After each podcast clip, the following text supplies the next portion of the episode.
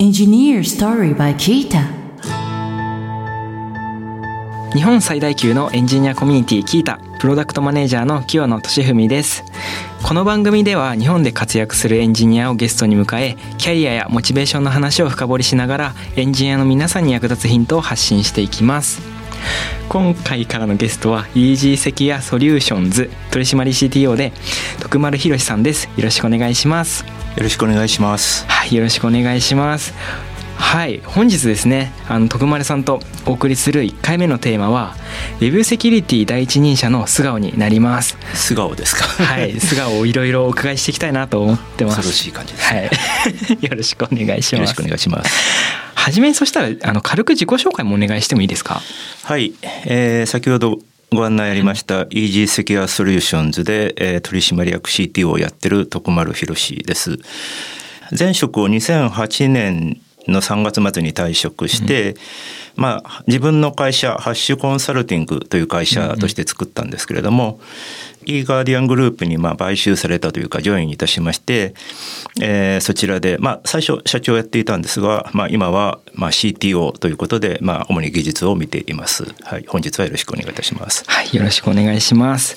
はい、もう徳丸さんといえば、もう本当にウェブセキュリティの第一人者というか、もう僕が初めて徳丸さんをこう知った時にはもうあの徳丸本のあの読んだ時の著者のところで初めて知るぐらいもう最初からセキュリティの方っていうような印象が、まあ、強かったので今日は、まあ、そういうあのセキュリティの第一人者になるまでになんかどういうことをやってらっしゃったのかとかなんでそんなセキュリティにこのめり込んでるのかみたいなところをいろいろお伺いしていきたいなと思っております。で早速なんですけどこうもう現もう今だと本当に徳村さんって言えばもうウェブセキュリティの人みたいな印象すごいあると思うんですけどこうそもそもいつからセキュリティとかってやってらっしゃるんですか？はい。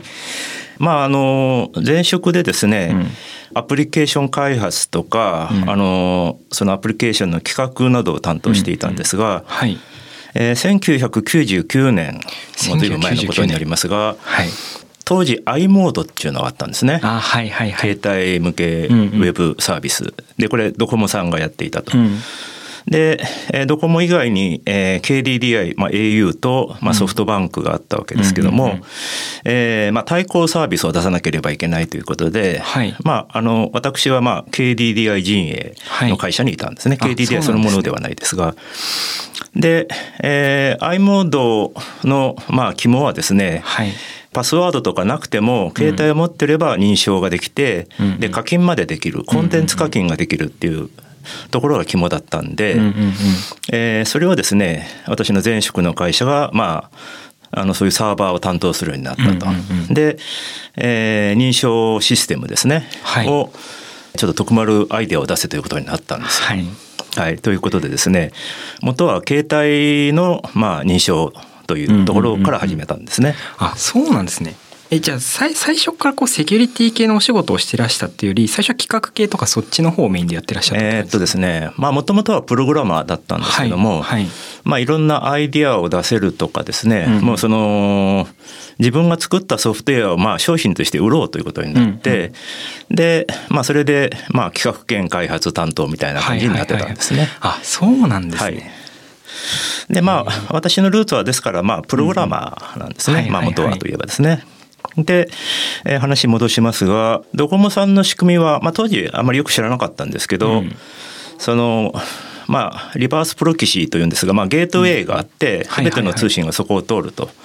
そこを通る中で認証するという、まあ、集中型のシステムだったんですが、うんまあ、ちょっといろいろ事情があってですね、えーゲートウェイと認証サーバーを分けなきゃいけないという、はいまあ、分散システムになったんですね。で私当時その考えまして、うん。じゃあ認証サーバーとあとコンテンツもありますから、うんうん。認証サーバーとコンテンツのサーバーとゲートウェイを、うんあの行ったり来たりリダイレクトしながら、はい。あのちょっと暗号化された情報を持ち回ればいいよねということでアイデアを出して、うん。まああの今で言うと OAuth とか OpenID コネクトのやり方に似てるんですが、ああなるほど。まあ、今から二十何年前ですか？25年ぐらい前に、まあ、そういうものをまあでっち上げましてあそうなんですね。はい、で、まあ、提案して受け入れられたので、はいえーまあ、その方式が採用されたということになります。でおかげさまでですね、はい。当時私実はセキュリティのこと何にも知らなかったんですけども。あそうなんですね本当に知らないところでやってらっしゃったんですね、もう恐ろしいことですね。へええーですが、まあ、実はあの一回も事故を起こすことなくですね、役目を終えたということへでえ、はい。まあ、非常にほっとしているというか、うんうんうん。ことなんでまあ1999年というとですね、うん。私だけでなくてもう日本中のほとんどの人がウェブのセキュリティのことはまあ知らない、うん。うんうんまあ、一部の研究者が知っている、あるいは海外の文献で読んでいるうんうんうん。ような状態だったと思います。うんうんでそんな中でもまあ遅まきながらですね、まあ、作りながらですね、はい。まあ、セキュリティの勉強を始めたというのがきっかけですね。はい。へえあそっか確かに1990年代とかだとそもそもまあセキュリティってものに対してのこう重要さみたいなのも今と全然違いそうですよね。そうですねあの日本で最初の大きなセキュリティ事件というのははい2000年の初めに、はい。まあ、当時通産省とか今の経産省とかですね、ウェブサイトが改ざんされるという事件があって、はい。まあ、それがこと始めで、まあ、ちょうど私がうん。さっきの仕事やってた頃と重なるんですが、まあ、ですからまさにセキュリティが重要になるというちょうどそのタイミングだったんだと思います。ああなるほど。でもそのちょうどそのこうどんどんどんセキュリティ大事だよねっていうこう遷移をしていく過渡期のタイミングでこうセキュリティに触れてそこをこうやっていくっていうような感じで今まで来てらっしゃるそうですね。あですからあるある意味運が良くて、はい。もうセキュリティの歴史とともに、うん。まあその仕事の中でそういうことをやってきたということで、はい、あのまあ今からセキュリティをやる人とはまあそこはちょっと立場が違うかなと思いますね。うんうんうんうんなんかその時もまあ結構そのアプリプログラマーとしてアプリケーション開発とか、まあ、企画とかもやってらっしゃったと思うんですけどその中でこうやった一つであるそのセキュリティのところに対してこうのめり込んでいった理由って何なんですかね？はい。あのセキュリティというとまああのハッキングとかまあクラッキングとか侵入というのがありますが、まあその中でまあよく使われる手法として、ソフトウェアの脆弱性を悪用するという、まあ脆弱性というのは要はバグなんですが、はい、えー見方を変えるとですね、うん、その本来ソフトウェアが想定していない別の使い方ができるというのが脆弱性なんですね。はいはいはいはい。はい。でもっと言うとですね、うん。あんなことやこんなことをしするというあのステップが入るんで、うんまあ、実はプログラミングと非常に近いその、まあ、メンタリティといいますか、面白さがありまして、うん。まあ、現にその攻撃の過程で自分でソフトウェアを書いたりしないといけない、例えば SQL インジェクションだったらまあ、SQL の断片を自分で書いてですね、うまく条件に合う SQL 文を作らなきゃいけないとか、まあ、そういうのがあります。ですからあのプログラミングですごいその例えばえー競技プログラミングとかですね。そういうのやってる人はソフトウェアのセキュリティも向いてるんじゃないかと思いますね。うんうんうんうん。ああなるほど。結構やっぱそこら辺をこういわゆるハックしていくというか、はい。こう想定通りの動きじゃないところをこううまくこう使っていくところのこういわゆるクリエイティビティみたいなのが発揮しやすいみたいな、はいそうなんです。そういう面白さがあるってことですね。はい、あの、まあ、私自身は競技プログラミングはやってないんですが、はい。あの競技プログラミングとそのソフトウェアのセキュリティ両方やってるって方多いんで、はいはいはい。まあやっぱり共通する要素があるんじゃないかと思いますね。うんうんうんうん、なるほど。ありがとうございます。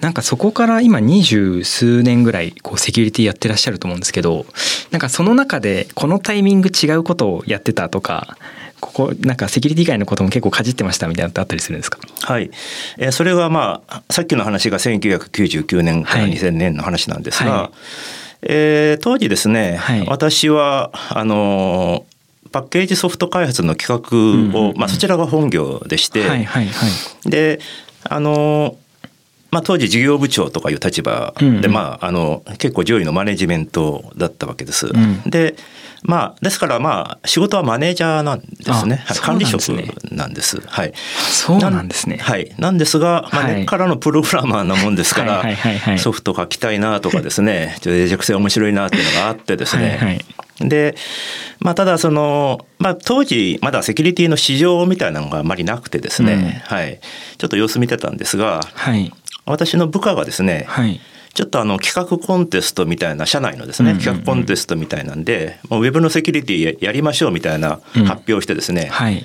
金賞を取っちゃったんですよ。そうするとですね、はい。そのまあそういう若者の、うん。あの企画とかそういうのは尊重しようっていう文化があったんで、はい。じゃあそれ事業化しろってことになりましてですね、はいじゃあ私がまあお守り役として、はい。まあその彼ですね、はい。と2人でですねセキュリティ事業をやっ立ち上げたのが2004年ぐらいでしたかね、はい。うんうんうんうん。えーだったんです、うん。で当時私京都にいたんですけども、はい。あのちょっと京都でしばらくやってこれはダメだってことになって、うん。ちょっと東京に転勤させてくれってあの社長にじ直談判しまして、はい。で、えー東京に、まあ、転勤にするなるかなると、うんうん。でセキュリティ事業もやらせてあげると、うん。その代わり別のこの事業部の、うん。まあ、事業部長をやれということでちょっとバーターでですね東京へ引っ越してきて、はい。まあ、それが2005年ぐらいですかね、ははい。い本格的にやるようになったという流れですね。あそうなんですね。じゃあ2005年までは結構もうマネジメントとかもややりつつこうセキュリティとかも触ってるぐらいの感じだったそうですね。で、えーそうなんです2005ね年から2008年ちょうど独立する手前ぐらいまでがそうですね。はい。へえ独立されたのが2008年ぐらいですか？2008年の4月ですね。ああはいそうなんですねじゃあ本当に10年ぐらいは結構こう本業のところやりながらこうセキュリティのところもまあキャッチアップしつつそうなんですよ。みたいな感じだったんですねですから私がその、まあ、2005年に引っ越してから、まあ、しばらくしてはい。経ってから、まあ、ブログを書き始めたんですが、はい。あのブログを書くっていうのはその8時か9時ぐらいにか帰ってきて、はい。食事してからブログ書くみたいな生活を送ってまして、うんうんうんまあ、ちょっとこれやっとれんなということでですね、うんうんうん俺はこっちの方がしたいんだみたいなことはい。でちょっとあの無理を言ってですね、はいはいえー退職して、うんえー独立したという流れですね。はいあそうなんですねなんかそのやっぱ独立って結構あるあるだと思うんですけどやっぱその独立してから最初のこう仕事をこう取りに行くとかこういろいろこうなんていうんですかねうまく回り始めるまでいろいろこう難しいところってあったりすると思うんですけどありますね。はい。徳丸さんこう始めたタイミングってそのセキュリティみたいなところでもうすでにこういろいろ案件とかをもらえたりとかそういう感じだったんですか？いやそれはねあの全然ないんですよ。あそうなんです。ねないんで、うん。その辞める時に、はい。当時の直属の上司がですね、はい。まあ、実は私の家内を紹介してくれた人でもあるんですが「はい。いはいや徳ちゃんね」まあ、徳ちゃんって呼ばれてたんですけど、はい。徳ちゃんねいきなりその独立してもはい。仕事なんかないから、うん。その我が社に顧問として残んなよということで、はいまあ、週2回はですね、うんうん。あの顧問として脆弱あの顧問として、あの通いつつですね、まあ、はい。残りの時間は自分のことをしていたみたいな生活ではいはい。はいはいはいまあだから正直最初は暇でしたね。あそうなんですね、あじゃあもう本当にそこを独立はしつつ、まあ、顧問としてあのもともといたところもやりつつはい、そうですね。あとまあ顧問とは別に仕事もらったりして、うんうんうん。うんまあこれはまあ結構あるあるみたいですけどね。はいはいはいはい。だから前職との関係割と大事で、はいはいはいはい。あのまあたまにあの喧嘩別れみたいに出ていく人いますけど、それは危険ですね。そうですね。結構今までの方もお話ししてる中でそういう感じの方いらっしゃいましたね、はい。そう思います。はい。えーそうなんですね。なんかそこら辺からこうだんだんだんだんその独立してあのやっている方がこう回り始めたのってなんか転機とかってあったりしたんですか？一番の転機はやっぱ本じゃないですかね。ああそこで本が出てくるんですね、はい、はいはい。ちょっと本のこう執筆の流れとかはちょっとまたこの後お伺いしていきたいなと思うのでぜひそこら辺はまた詳しくお伺いできたらなと思うんですけどなんかそのそうですね。本を書くきっかけになったのってどういう感じだったんですか？本を書くきっかけはですね、これあの、うん。私だけじゃないと思うんですけど、はい。やっぱりその、えー出版社の、うんまあ、編集者はですね、まあ、ブログとか見てるんですね。はいで本を書きそうな人探してるみたいで、私の場合もまさにそれだったと思います。ああそうなんですねアウトプットしているところからこう声をかけてもらってみたいな感じだったんはいはいそうです。はい。えーそうですねやっぱ今までの方もそういうパターンでこう本出版されてる方多かったのでやっぱ日々こうアウトプットし続けることがやっぱり大事なのかなっていうのはまあそうですね。まあまあ本を書くことが目的ではないですけど、はい、はい。まあちゃんと見見てくれてる人は見てくれてるというそうなん。ですね。なんか本を書いたことでなんて言うんですかね。こう変わったことってありました？そのそれまでははい。一部のセキュリティ専門家がまあうん。徳丸っていう人を知ってるとはいはいはい。いうことだったんですが、まあ正直あの商売とかする上ではですね、うん。そういう人からは仕事来ないわけですね。はいはいはいはい。まあそれは足りてるしみたいなことになって。確かに。でまあ多くの方にリーチする手段としてはやっぱ本っていうのは絶大ですし、うんうんうん。あのちょうどですねあの2011年の3月ちょうど東日本大震災の直前に出たんですが、うん当時あの小愛ダンさんという方が、まあちょすごい著名なあのブロガーで、はい。まあ、し手表を毎日のように書いていて、うんうん。その中でまああのダンさんが絶賛してくださったんで、うん。あそね。まあそれでまあ売れたみたいなそういうラッキーな面もあります。えー、もう本当になんかこうセキュリティ勉強しようと思ったらもう今はあの徳丸さんのあのセキュリティウェブアプリケーションのあのセキュリティの本を読むみたいななこう感じがやっぱり日々あの僕もあのエンジニアとして業務してたりするタイミングもあるんですけどそこなんですね。だから今はあのあのき聞いたのカンファレンスの自己紹介もそう書いてますけど、はい。徳丸本の中の人です、はい。みたいな、ま あもうそっちがメインはい。そうですねはい。ちょっと話題変えちゃうんですけど今あのお話あの伺ったところってどっちかっていうとこうお仕事始めてからのところだったと思います。なんかそもそもこうお仕事始める前そのいわゆる学生時代というかその学生時代ってどういう感じのこう学生だったというか、はい。こう日々を過ごしてたかというか。はい、えー私あの鹿児島う県ん、で高校まで過ごしまして、あ鹿児島なんですね。はい、で東京の大学に受かったんで、うん。まあ、東京に出てきたんですが、うんまあ、ちょっといろいろまあまあ高校までは優秀な学生だったんですけど、はい。多分燃え尽きたみたいになっちゃってですね、はいはいはい。ちょっと大学に行けなくなっちゃったんですね。あですからそうなんですね。はい。あのまあ、当時、まあ、自分の好きなあの音楽で、まあ、合唱団に入っててそっちはまあ割と熱心に通ってたんですけどちょっと勉学の方はですね、はい。ちょっとうまくいかないで、まあはい。まあ、中退してしまいまして、あそうなんですはい。ね。、でアルバイトを2つやってですね、うん一つがあの京王電鉄で、はいあの中吊り広告ってありますよね。あはいはいはいはいのまあ今電子化されつつありますけど、はいあので電車の中であのあのピラピラの広告がありますが、あれを朝あのつける作業のアルバイトでですね。えーはい。それと夜はまあ、はいお決まりの塾講師をやってまして、はいはいはい。だから朝はあの中吊り広告吊り、うん。で夜はその、えー塾の先生ということで、まあ、結構ですね。えー全然想像できないです。結構熱心に働いた。んですそうなんですね。朝夜かす、はい。あの働いてました。はい、はいはいはい。えー、えじゃあなんかこう最初のキャリアってプログラマーだと思うんですけど、はい。プログラミングってどう勉強してらっしゃったんですか？プログラミングがもともと興味があってですね、はい。あの高校にですね、はいあのオリベッティってイタリアの会社があるんですが、はい。そこがですねまあパーソナルコンピューターがまだ出る前の時代で、うんうん。まあまあ、超大型の電卓みたいなですね、簡単なプログラムができる、まあはい。電卓といってもあの机のを占有するような大きさなんですけども、はい。それで簡単な、まあ、あの機械語ライクな、まあ、あの言語が走ってですね。でそれで遊んでたりしたんですが。高校時代からやってらっしゃったんですね。まあまあそうですね、うんうんまあでもそれはまあ円周率計算するとかはいはいはいはい。非常に素朴なもので。でさっきあの朝夜働いてたと言いましたが、まあ、それでお金を貯めてですね、うん。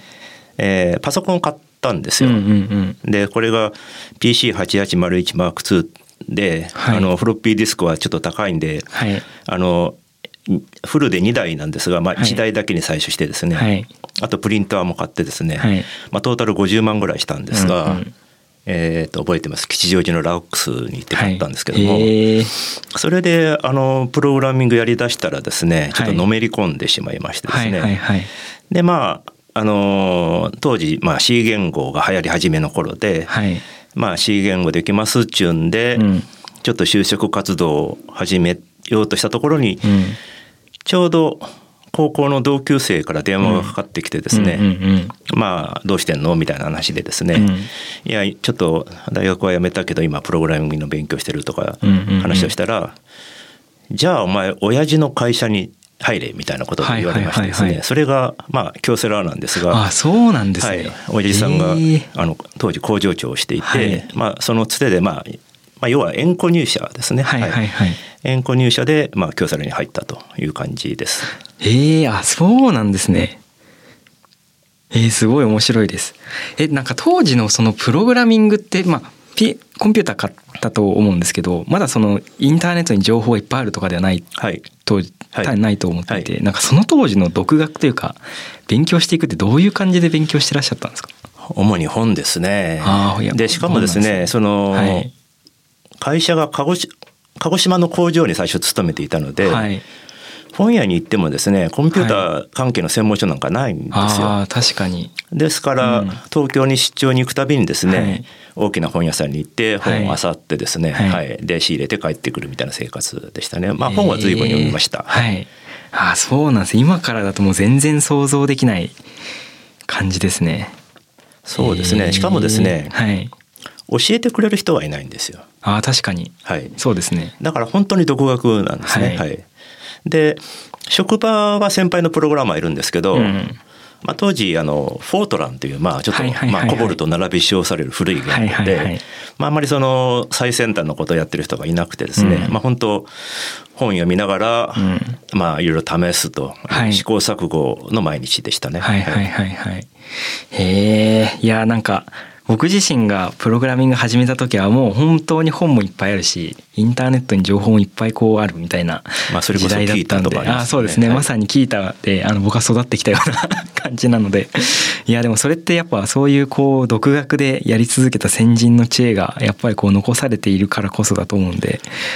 いやありがたいなと思いましたね、はい。今。まあ、独学は、まあ、回り道みたいな面ももちろんあるんですね。はい。あのむやみに時間がかかるんですが、はいでもいいこともありまして、うん。ちょっとやっぱパッとは分からないわけですよ。でパッとは分からないんだけど、うん。これはこういうことなんじゃないかという仮説を立てまして、うん。でその仮説を証明するための,、まあ、うん。そのいろいろプログラムを追加で作ってみるとかですね、試すんですね。うん。ですからあの全部教えてもらうんじゃなくて、うん。仮説を立ててそれを検証するための何をやったらいいかっていうのを、えー考えてうん。それを実際に手を動かして調べるっていうのを、うん。すごく習慣として身につけることができまして、うんうん。これは実は今でもやってまして、うんうん。まあ回り道したようだったけど、うん。まああの今の徳丸を考える上では非常に役に立ってると思います。ありがとうございます。なるほど。いやなんかすごいあの今回もう本当に徳丸さんって僕の中ではもうセキュリティのスペシャリストみたいな印象があったんですけど今いろいろお話伺ってあなんかすごいやっぱりこう同じようにいろいろこうやりながらこう努力しながらここまで来てらっしゃるんだなっていうのをすごい感じたのですごい面白かったです。ありがとうございます。はい徳丸さん今日はありがとうございましたまだまだですねお話しし足りないので次回も徳丸さんとお送りします。はい今回はですねあの徳丸さんのこう素顔っていうところでこう普段あのあんまり聞いたことないところのお話とかいろいろお伺いしてきました。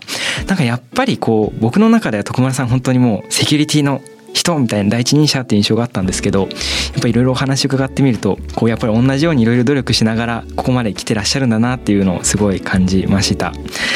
はい。さてこの番組では感想や質問リクエストなどお待ちしております。番組詳細欄にあるリンクよりお気軽にご投稿ください。X では「ハッシュタグエンジニアストーリー」をつけてポストしてください。そして Apple Podcast や Spotify の Podcast ではレビューもできますのでこちらにも感想を書いてもらえると嬉しいです。キータ株式会社はエンジニアを最高に幸せにするというミッションのもとエンジニアに関する知識を記録共有するためのサービスキータエンジニアと企業のマッチングサービスキータジョブズ。社内向け情報共有サービスキータチームを運営しています。ぜひカタカナでキータと検索してチェックしてみてください。お相手はキータプロダクトマネージャーの清野俊文でした。